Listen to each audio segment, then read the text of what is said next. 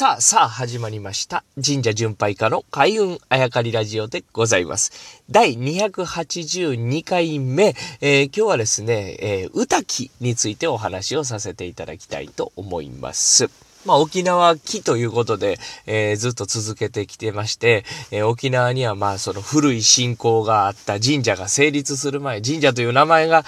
こう沖縄に出てくる前から、えー、信仰があってですね、その中でユタと言われる民間の、民間の、まあ、えー、その、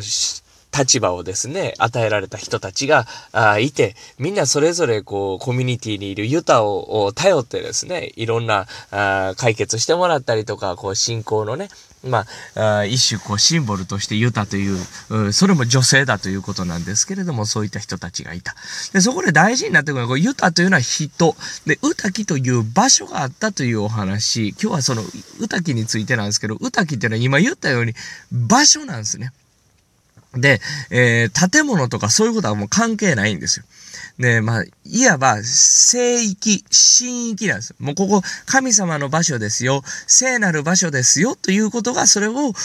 歌きというわけです。だからまあ、その、大きな岩、岩がある。そこを歌きとしましょうと。要は、それと、そこで祭事をするわけですよね。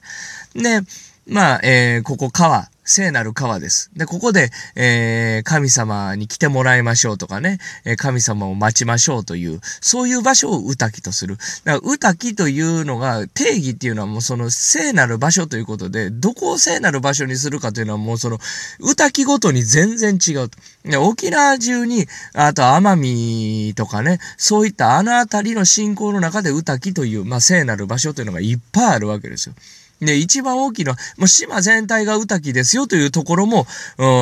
あるみたいですね。で、そういうのが歌木というのが点在している。要はですね、その歌木で、まあ、神事をしていたわけですよ。昔から、あその現地の人たちはね。で、そこに、まあ、あいつ頃からか、まあ、神社という、こう、まあ、文化というか流れが入ってきて、ね、神社はというとですね、まあ、この、海運あやかりラジオでも、えー、何回かお話をさせてきたあ、させていただいてきたと思うんですけれども、もともと建物はなかったよという話、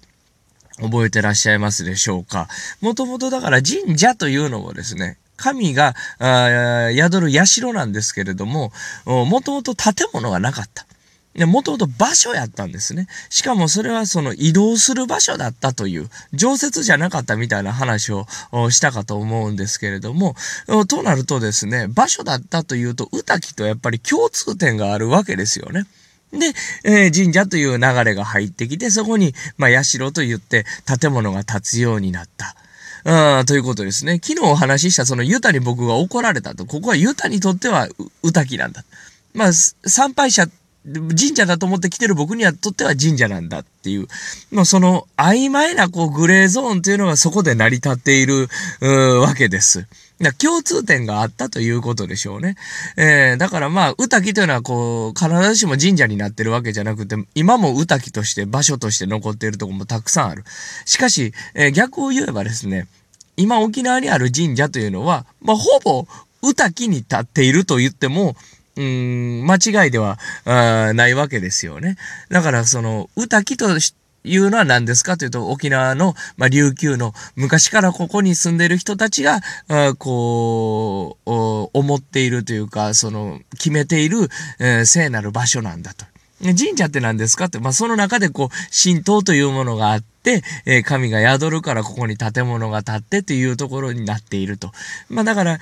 さっき言ったように、歌木が必ずしも神社だとは限らないけど、神社というのは大体歌木に立っているという、この流れが、あ成立するわけですよね。